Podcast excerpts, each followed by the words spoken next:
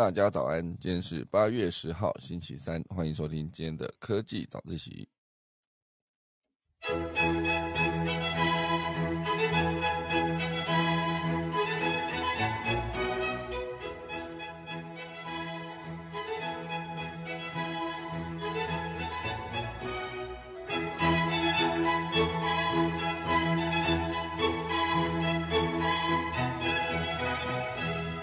好的，今天科技早起要跟大家分享几则消息。第一大段呢，会是跟 AI 相关的几则报道啊，一个就是特斯拉的 AI Day，哦，AI Day 即将登场。那这一次呢，据说会有一个人形机器人，啊，就是机器人是个人形哦，所以它的呃邀请卡做的非常酷哦，就是一个机器的手臂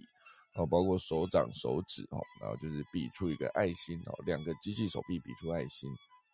还蛮有创意的，我我觉得这张图看起来真的是蛮酷的啊。那就是特斯拉的 AI Day。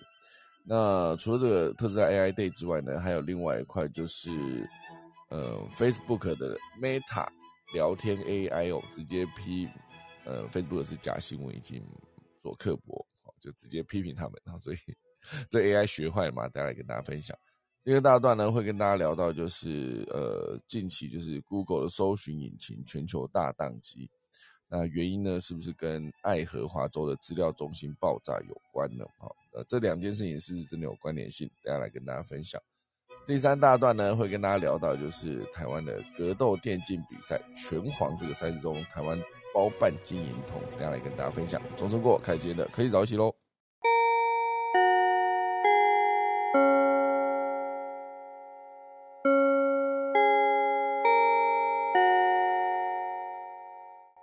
首先先来分享几则跟苹果有关的消息。好啦，苹果的发布会啊，预计真的就是在九月六号或九月十三号，九月六号或九月十三号会登场。这一次呢，有另外一则消息传出，就是果粉们非常期待的电量百分比，哈，即将在 iOS 十六上面回归电量百分比。那就是之后的 iPhone 十四，到现在手机难道没有办法直接做出一个百分之多少吗？还那这样项功能已经被拿掉，因为以前电池功能里面可以直接显示，就是你的电池电量可以以数字的方式显示在右上角。那现在应该正式拿掉了，因为以前就是可以一键开关就可以显示上面有个数字。因为我现在看到数字会比较安心呐，比如说他看到那个电量在电池的格子里面大概过了一半。那可能觉得嗯有点低哦，可是如果你可以明确告诉他说现阶段应该是五十一趴，而不是你想象中的四十几趴这样，哦，你可能就会稍微安心一点。我自己的习惯也是，我会希望，比如说我的笔电上面，我会想要更清楚知道说它到底就是剩下百分之多少的电，而不是给我一个电池的图示哦。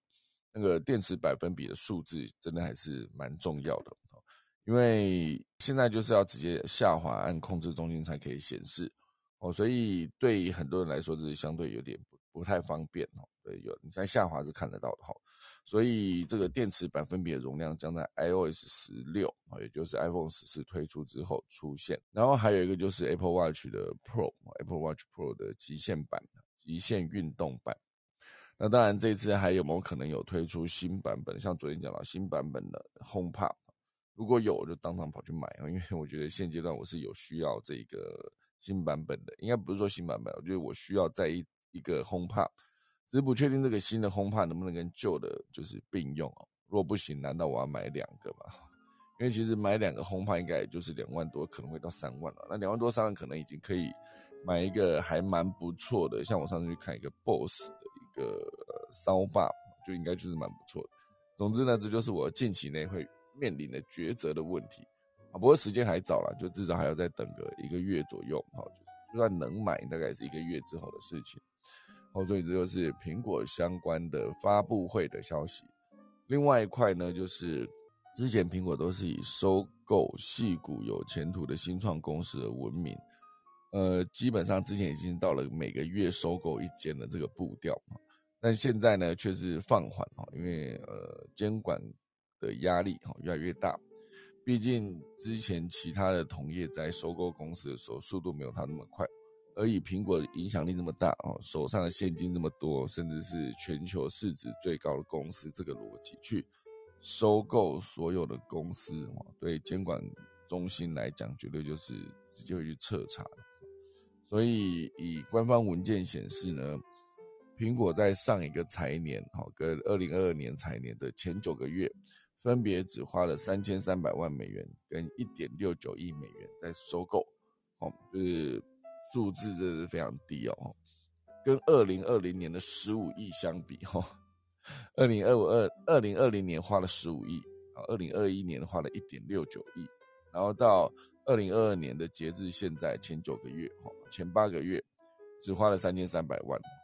哦，所以真的是下降非常非常的多。那当然，对于苹果来说，它收购很多的新创公司，就是可以增加自己在比如说专利哈类似上面的竞争力。那这件事情对苹果来说，对未来绝对是更有帮助。那当然，以收购来看，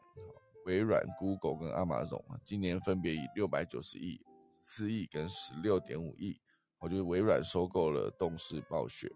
然后呃，Amazon 也是收购了吸尘器制造商 iRobot，这昨天有分享到，十六点五亿收购了 iRobot 所有的技术厂房以及它的负债哈。全部都是由亚马逊直接搞定，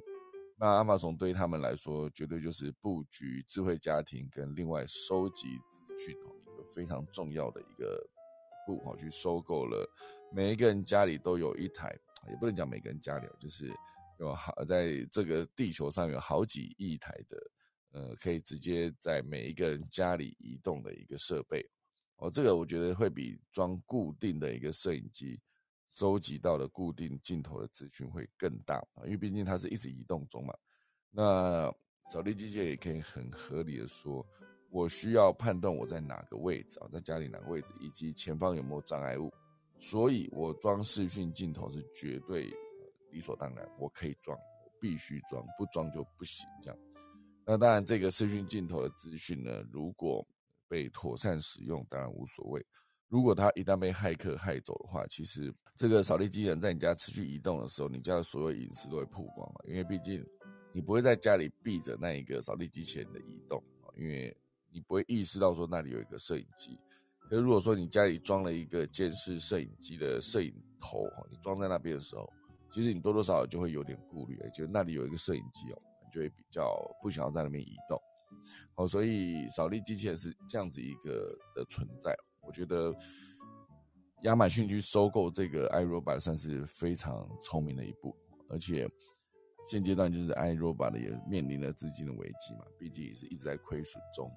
哦，所以我觉得之后哦，以收购公司来看，大企业会越来越大，那小企业要么就是投降，要么就是加入哈，也只有这样，而且也不是说加入就是被收购。也许很多人现在做新创公司，做起来就是拥有一个强大的技术，做起来唯一的需求，他也不要 IPO，他也不要干嘛，他就是只想要被收购。收购之后呢，就可以直接呃，就是戴着金手铐、金手套、金手铐，然后直接去享有很大量的现金。那所谓的金手铐哦，就是对于很多的呃收购新创公司的那些大公司来说。我今天收购这个小公司，可能是因为这个小公司的一个核心竞争能力，比如说它技术非常的强大，可是那是来源于创办人然后跟口方的这几个人啊，他们拥有这个技术。一旦我今天收购这个公司，可是这两个人没有纳入麾下的话，其实收购的是一个空壳。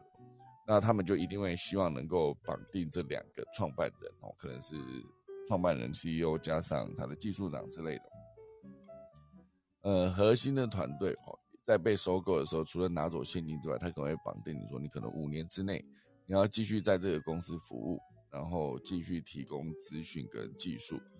不然对于收购这件事情来说是一个很空泛的一件事情，就是买到一个空壳子，相对想必没有人想要这样做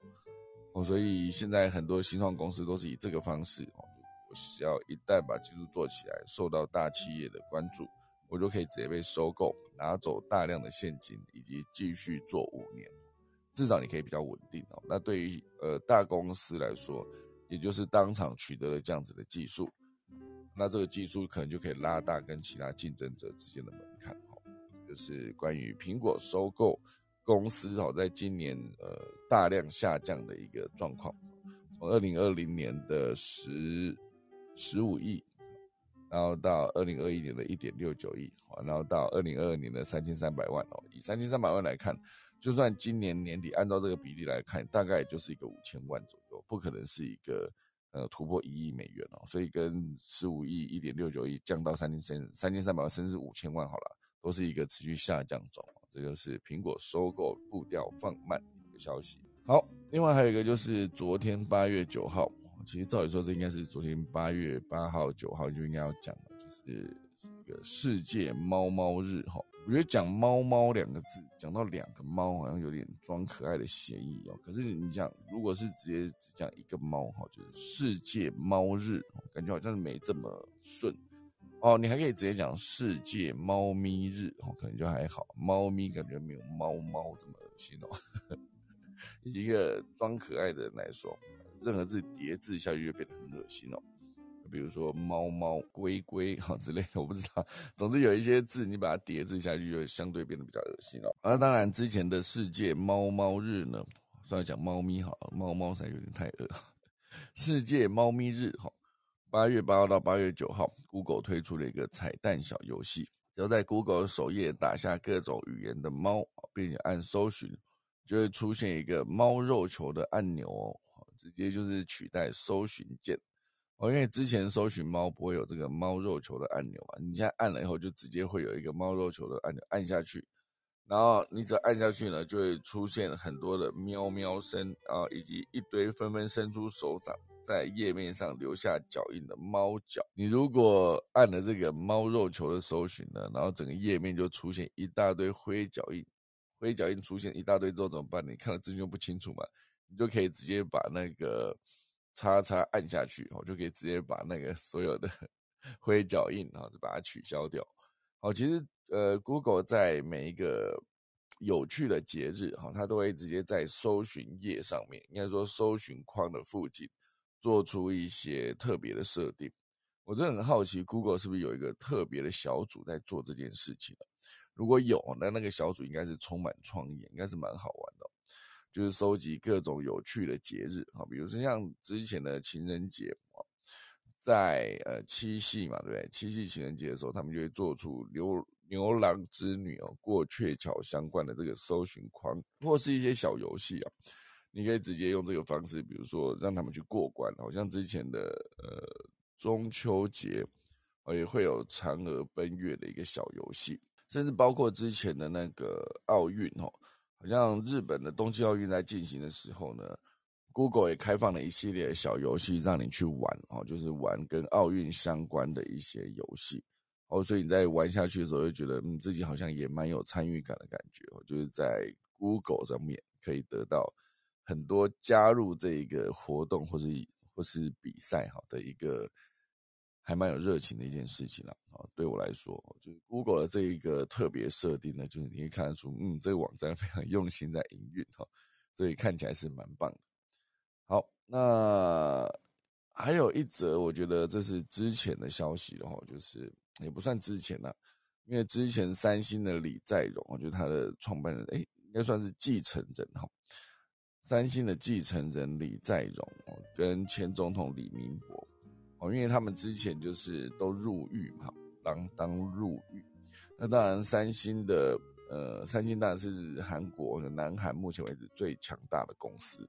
哦，所以原本三星电子就是在。三星创办人到底是谁啊？等等我一下哈，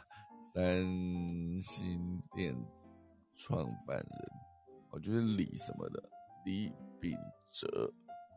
一九六九年，哦，李秉哲创立，然后后来就是李在镕了吗？哦，有这么快接班到李在镕吗？呃，对，创办人李秉哲嘛。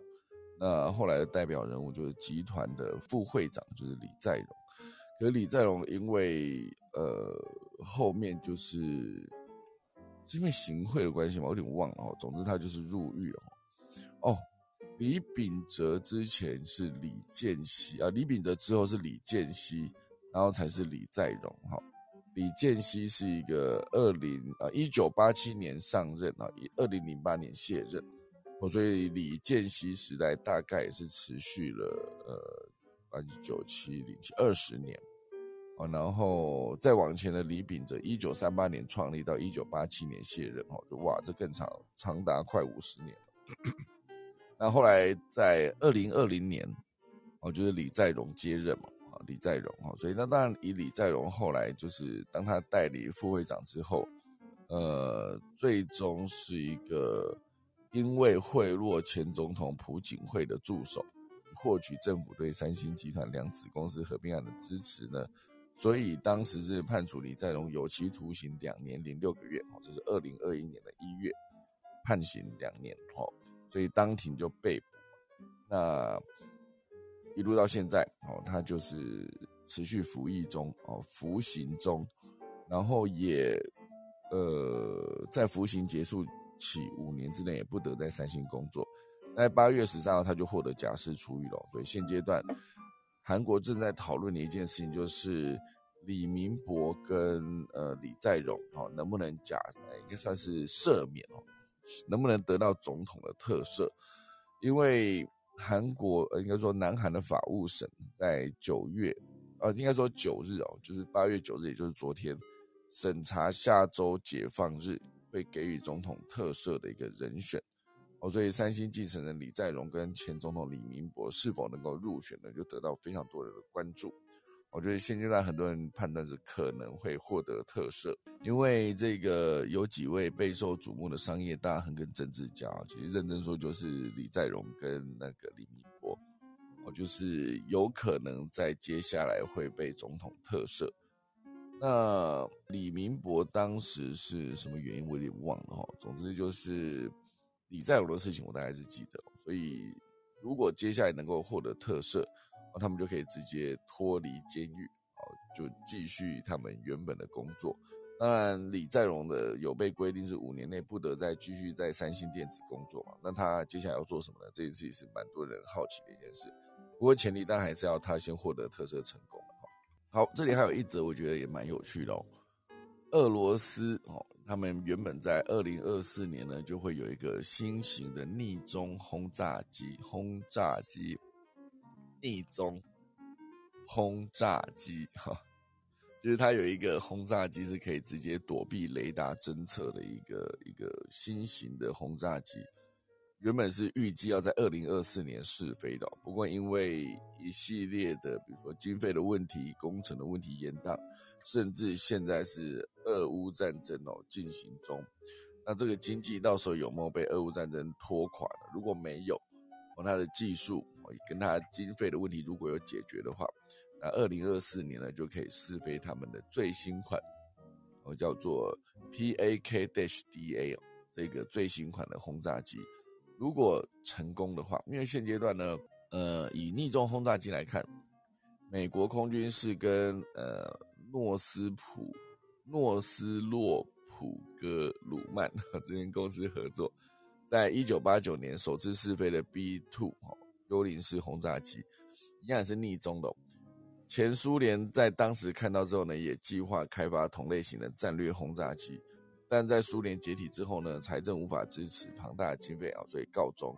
那当然，普丁在上任之后，二零零八年也宣告了新一代的战略轰炸机的一个 PAK-DA 的计划，由图波列夫公司去负责开发。呃，许多技术呢，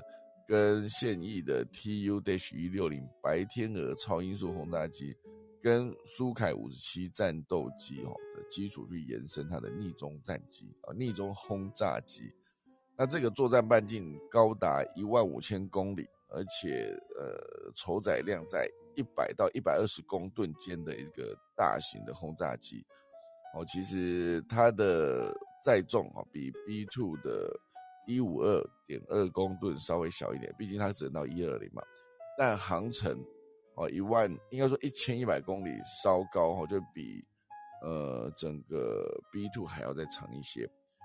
所以作为俄罗斯首款的逆中的轰炸机，轰炸机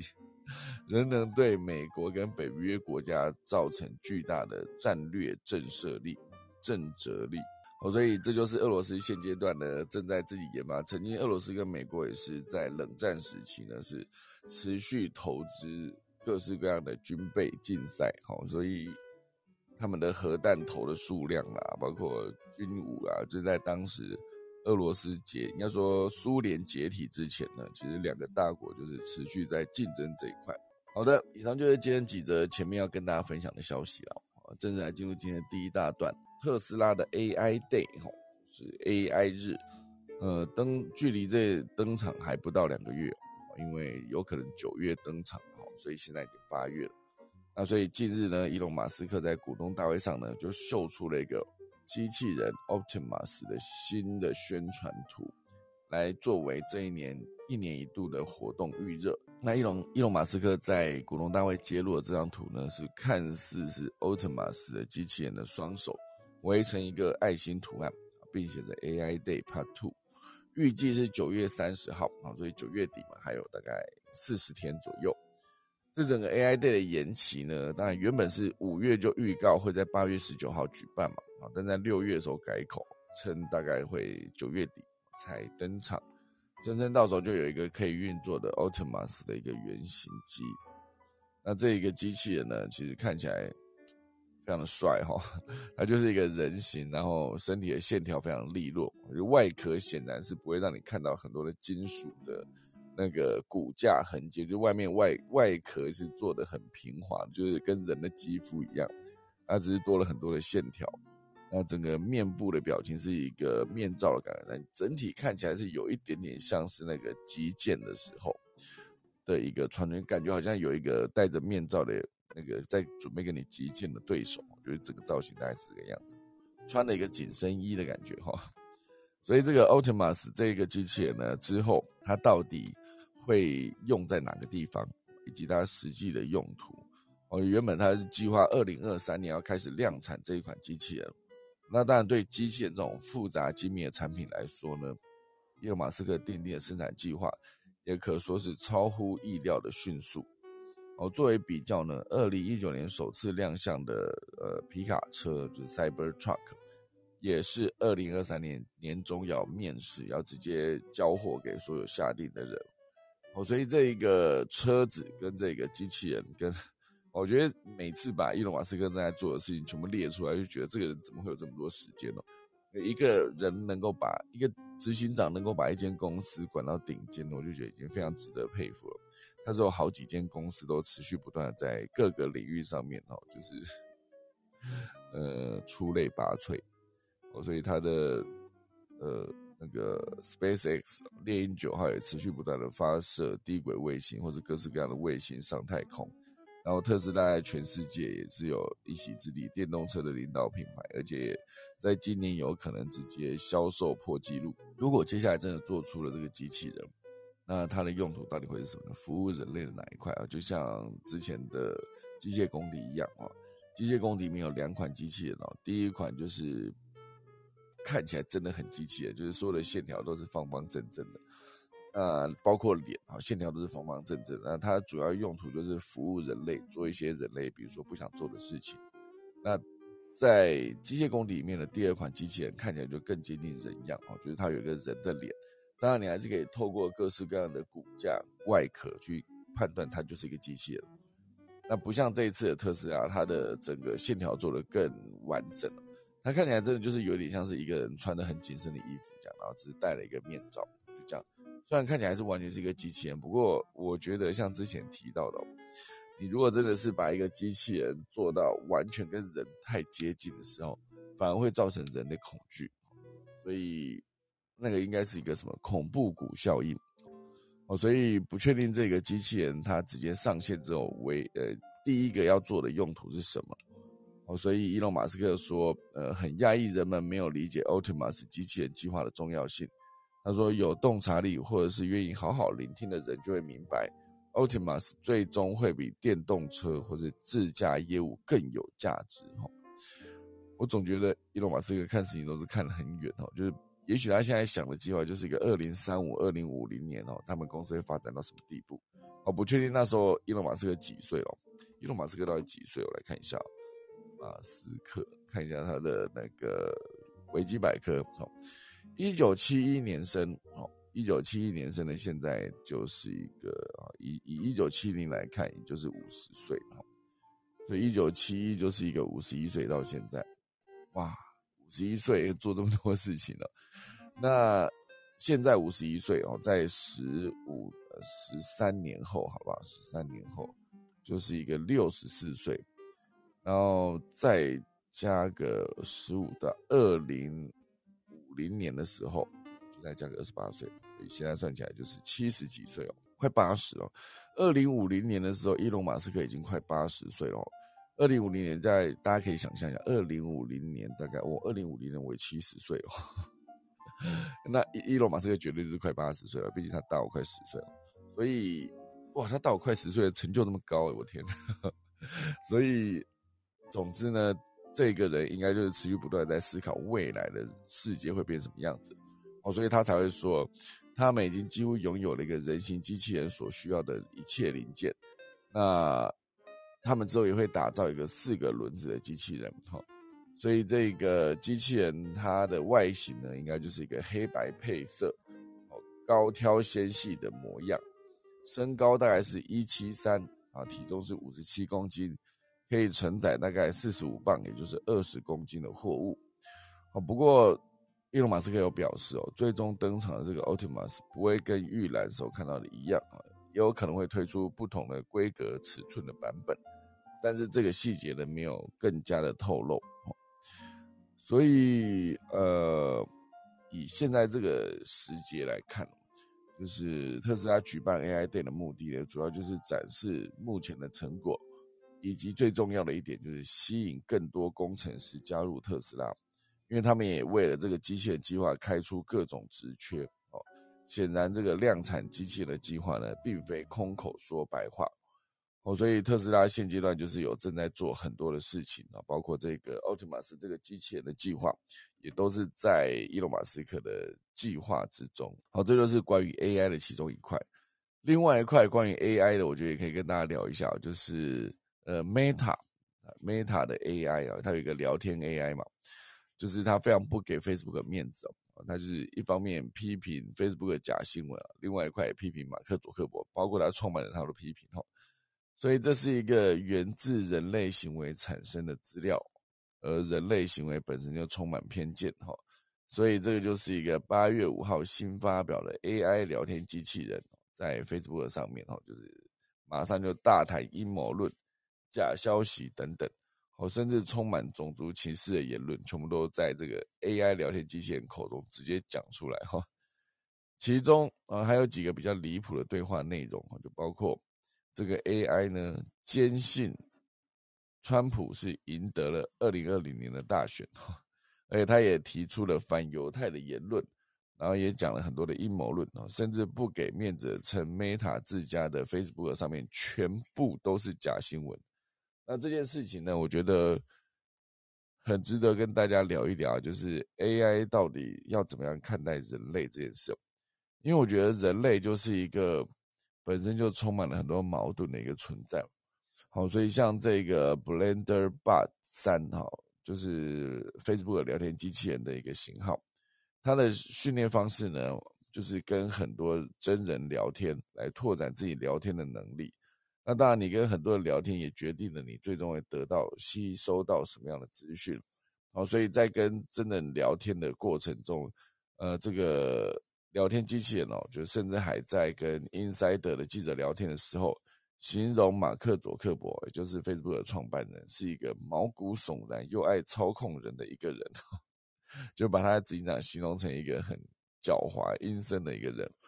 而且他又在跟《华尔街日报》记者对话中说。川普是永远的总统，并且开始推广啊犹太人掌控世界经济的阴谋论。哦，虽然犹太人掌控世界经济就是华尔街嘛，哈，掌控世界经济这件事情，也已经这个你要把它说成阴谋论，还是它已经是阴谋论久了一个程度之后呢，就变成一个真正的一个理论哈。所以不确定到底是不是这样。不过 AI 聊天机器人确实是这个这个状况，它跟谁聊，它就会得到什么样的资讯。哦，所以像包括之前的那一个 Google 的聊天机器人哈，拉呃 Lambda 哦，它也是也说过，就是让他的工程师觉得他是一个有意识的状态。好，所以跟聊天机器人聊天呢，比如说现阶段我在跟 Siri 讲话，我就跟他说：“哎，讲个笑话吧，或是来一个笑话，或是我想听一个笑话。”就你可以用很多种方式，都可以触发他讲出一个笑话这个功能。哦，就是呃，它会辨认你的语义。哦，所以以后的语音辨识会变得越来越清楚。那包括语音输入法，其实也是哦。以前在讲语音输入的时候，你会发现很多字是对不上的。或是很多断句，它会断在错的地方，因为即时运算没有那么快。那当然，后来我在二零一九年去看那个科大讯飞，我去看科大讯飞的时候，觉得它的速度已经快到一个，我觉得完全可以拿来用的一个状态。哦，所以以现在又过了三年、三四年来看，它绝对就是技术更进步。哦，所以我觉得现阶段当然就是一个聊天机器人是可以看到 AI 未来的的所有的一个。你对事情的判断会不一样那当然，另外还有一块就是中国开发的这个 AI 机器哈，就是可以一秒看出所有的受测试的民众够不够相信这个政府，我觉得也就是够不够相信他们的这个政党。当然，这就是一个原本 AI 技术已经大量运用在脸部辨识这个技技术里面，哦，就是在通在中国已经运用在各个。涵盖各个层面，小至门禁解锁付款，大到监控新冠疫情啊，寻找罪犯，哦，这全部都是他们使用中的一个技术。而现在呢，他们的 AI 是是否可以直接连忠诚度都可以拿来测试呢？这就是一个中国安徽合肥国家科学中心的人工智能研究院宣布研发出智慧施政。把好，那个思是思考的思啊，政是政治的政哈，这是把还是霸的哈？总之，这个设备就是可以用来测试中国共产党员的忠诚度啊。研究结果的短片跟文章刚发布，就因为舆论压力的迅速下降哦，显示即便是 AI 技术已普遍使用，但很多人仍然对它的用途感到非常的担忧哈。其实 AI 真的有非常多可以研究的东西啊，因为。之前的那个一时间想不起来他的名字，我等下找到再跟大家讲。这么有名的人哈，竟然一时间忘记了哈。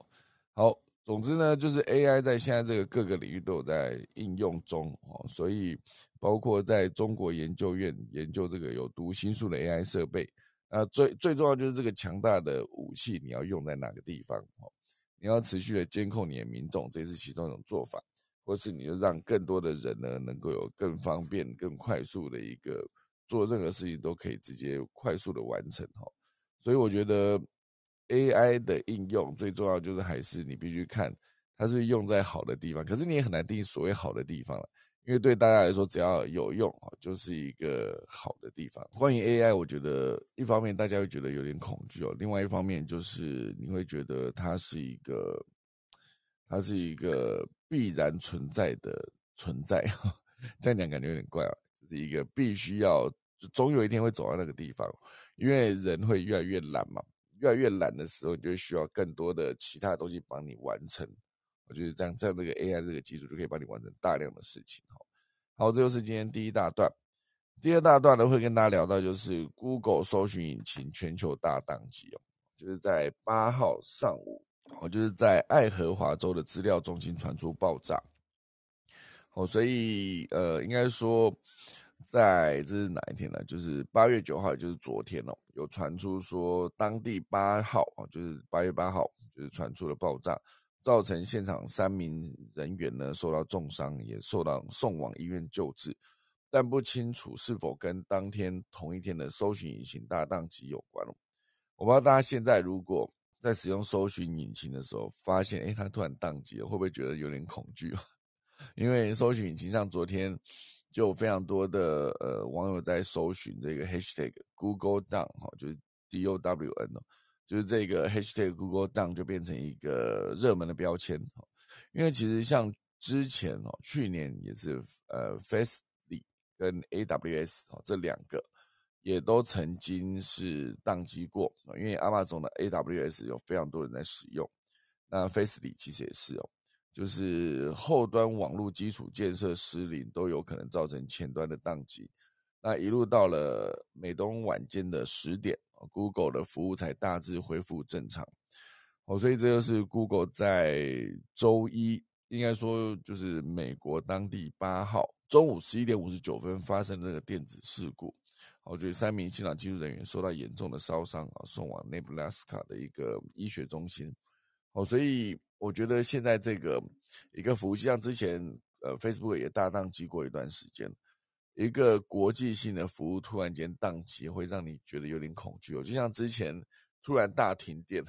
在去年还是前年，我记得有一次就是大停电到了一个，就是我的。我的粉丝团就直接赶快去发文，就是发“停电”这两个字，因为不知道为什么现在就是粉丝团的小编都会被训练成，只要有一个停电，你就要马上发文了；只要有一个地震，你就要马上发文，类似这样哈。所以不确定这两个事件是否有直接的关系。那对于很多人来说，你只要在搜寻的时候就发现五零零点啊，That's an error 哈，就是。你就会发现旁边有一个坏掉机器人啊，底下就写说，就是这个 server 目前为止是有问题的，正在维修中等等。哦，所以这个大概是宕机了三十分钟左右，所以就有超过四万名的美国使用者能回复这个状况。日本也有大概五千，将近六千名的使用者回报出现错误的画面。然后各个地方，北英国啦、澳洲啦、新加坡啊、台湾都有使用者表示遇到同样的状况。我随着整个宕机的高峰期呢，大概是从美东时间的周一下午九点二十分哦，就差不多是台湾时间九点二十分早上宕机了大概半小时，所以就有大概三万名的使用者回报这个宕机。据当地的媒体报道啊，这爆炸的原因有可能是属于电力事故，但资料中心呢，应该说中心资料似乎是安全的。有三名伤者哦，送往医院后，虽然伤势严重，但仍意识清醒，应该不至于有性命的危险。所以，Google 虽然没有在第一时间回应，但他们也发布了简短的官方声明，主要将强调哦，就是彻底调查情况，并根据需要提供帮助。根据需要提供帮助，这句话感感觉讲了跟没讲一样。彻底调查情况哈，就是像之前常常看到一些，比如说火火警。就会发现，哎，他们最后面一定会提提到，就是详细的起火原因跟起火点呢，就是尚待消防员对后续的调查，就不会第一时间有个结果，因为毕竟调查起火点是一个非常专业的知识啊，一个知技能，非常专业的技能啊，不是随便的人就可以调查出起火点的。我觉得常常在看一些呃消防队在救火的时候，就觉得很厉害，他们。为什么有办法判断起火点呢？就是全部都烧成灰烬的时候，因为毕竟火场是一个有点恐怖的一个一个存在啊，就是它随时存在的危险那每一个消防队员进去的时候，其实就是持续不断在做，是要呃进去里面救火，还是要直接赶快撤退？因为有些时候从观察一些呃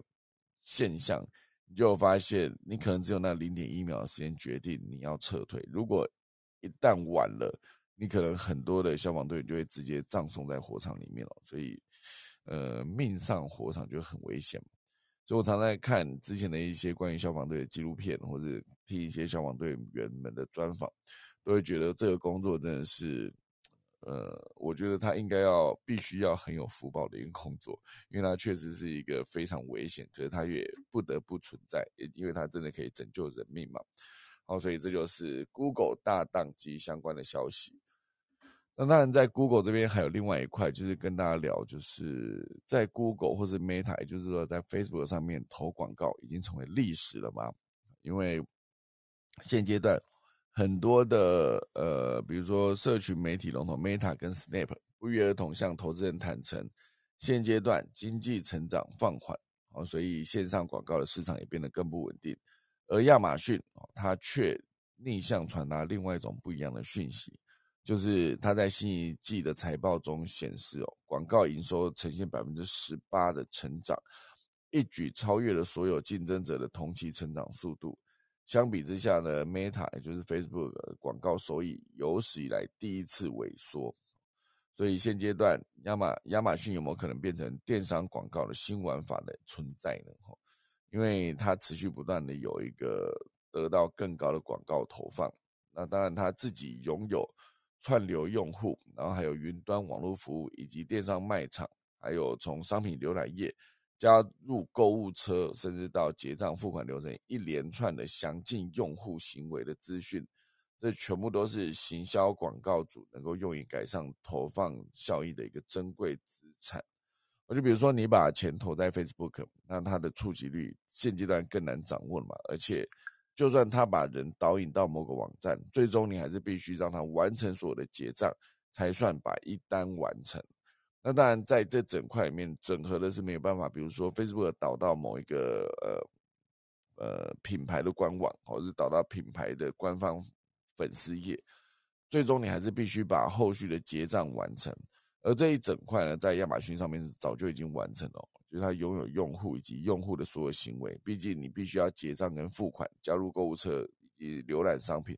这每一个接触点呢，都有机会持续优化，然后到最后面你就会发现，在持续优化的过程中得到了这些资料，也就是珍贵的用户行为资讯。就可以让很多的行销资源哦，就是精准的打在或者是密集的打在呃对的 TA 身上。所以这个亚马逊广告面对的受众呢，已经是掏出信用卡准备好下单买东西的网络使用者。这跟其他的就是我只是在 Facebook 上面看到某个页面，我准备要过去它的官网是完全不同的阶段哦。所以亚马逊终将成为数位广告界最有影响力的玩家。好，所以就很多市场分析师都呼吁大家。尽量把钱砸在这，因为比较有效，好不好？好啦，这就是今天的第二大段。第三大段呢，我觉得这个是跟呃电竞比赛有关了，就是在本届的拳皇，这不知道是几了哈，XV 是十五哈，好，可以哈，这对照的是阿拉伯数字的十五，SV 是对到十五号。所以这个拳我不知道他 S B 是不是这个意思啊？总之他就是拳皇的这个比赛，他在玩电竞的比赛，就是打拳皇这个格格斗游戏。台湾的选手曾家正跟林家宏还有陈虽阳哦，就是这都是以预赛全胜之姿进进入八强胜部哦，最终包办前三名，创下史上最佳成绩哦。那这几个人在玩操作这个格斗选手的过程中呢，就是你毕竟要显示他们的选手名称哦，跟那个选手来自哪个地方哦，这些来自我们台湾哦，放一个台湾的国旗在上面哦，所以当他包办前三名的时候，你可能很难去遮住这几个选手的国旗哦。好，所以这几个呢，就是拳皇这一次的比赛，在全球一千零九名选手报名哦。最终，我们的前三名 全部都是台湾人了，非常帅哈！而且这也是曾家镇的第一座属于他的 EVO 大赛的冠军哈，很帅哦！就台湾在这个人数人口数没有到这么多，全世界排名五十几嘛，可是往往就是几年间就会出一个世界冠军，就代表说台湾的电竞这个领域，它已经是一个 DNA 了，是？因为 感觉好像它也跟人口多寡没有关系哦。你说欧洲很多国家，它的人人口数也不多的，丹麦啦、芬兰啦、瑞典啦，或者荷兰啦，你说它人数好像真的没有到真的很多，可是它偏偏在全世界，比如说那个世界杯足球赛，它就是踢得进去哦。毕竟这是一个他们的国球嘛，啊，就是说足球对他们来说就是非常重要的一个存在。那很多的好手持续不断在踢球过程中。对于他们的世界杯举办，就是今年大概就十一月哈，今年十一月，嗯，不知道会不会变成很冷的冬天哦，因为之前感觉看足球赛就必须配啤酒嘛哈。好，讲远了，总之呢，这个电竞比赛，哦，前三名全部都是台湾人，那当然这个第一名他以头号种子身份进入比赛，但由于缺乏真正的赞助商，他原本还差点错过巡回赛。好，所以我觉得台湾的选手永远都有这个问题哦，就是 你的资源背后的团队可能不足，可是你就是有办法打到全世界第一哦。呃，往往就有这种，就可以告诉更多的家长，我觉得打电动不是一个呃没有出路的工作。好，当然你只看这个前几，就比如说这前三名这个头号种子等等，你只看他们，会觉得好像得奖很简单哦，就是夺夺冠很简单。可是这样。他们的训练过程是一个非常，我看他们训练菜单，我觉得我真的是完全没办法。如果你有办法把这个要比一个比一场电竞比赛，然后做到这么多的训练，哦，包括敏捷度哈，包括团队，然后包括眼睛手眼的协调等等，这一切都必须在里面，还有强大的体力。然后还要再让你去算数学，去运运运用你的脑筋等等，这全部都是必须要做的训练。我觉得我没办法，他真是太辛苦了，看起来真是辛苦。然后跟那个世界大赛比赛的时候，就比如说体育比赛，你必须集训是一样的意思哦，很辛苦。好，那现在来跟大家分享农民历哦，今天是八月十号，也就是大势至菩萨的圣诞，七月十三号农历嘛，哈。今天宜嫁娶祭祀祈福斋教做造迁徙入宅啊，忌动土破土，就记这两个，好，就提供给大家。好了，准备来打下课钟喽。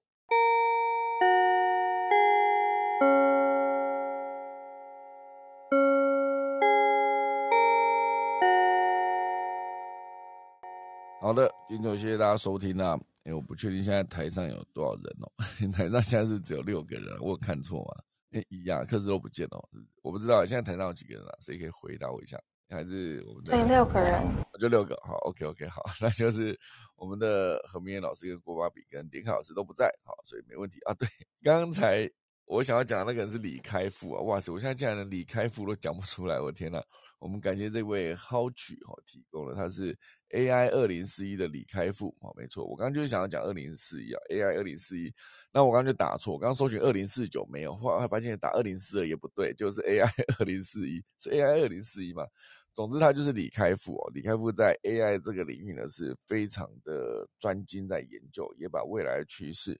透过跟科幻小说的小说家写了一个科幻故事啊，出成一本书哦，大家真的有兴趣可以去看一下。好，那以上就是一个今天的科技早自习啦，那我就准备来打下课钟喽。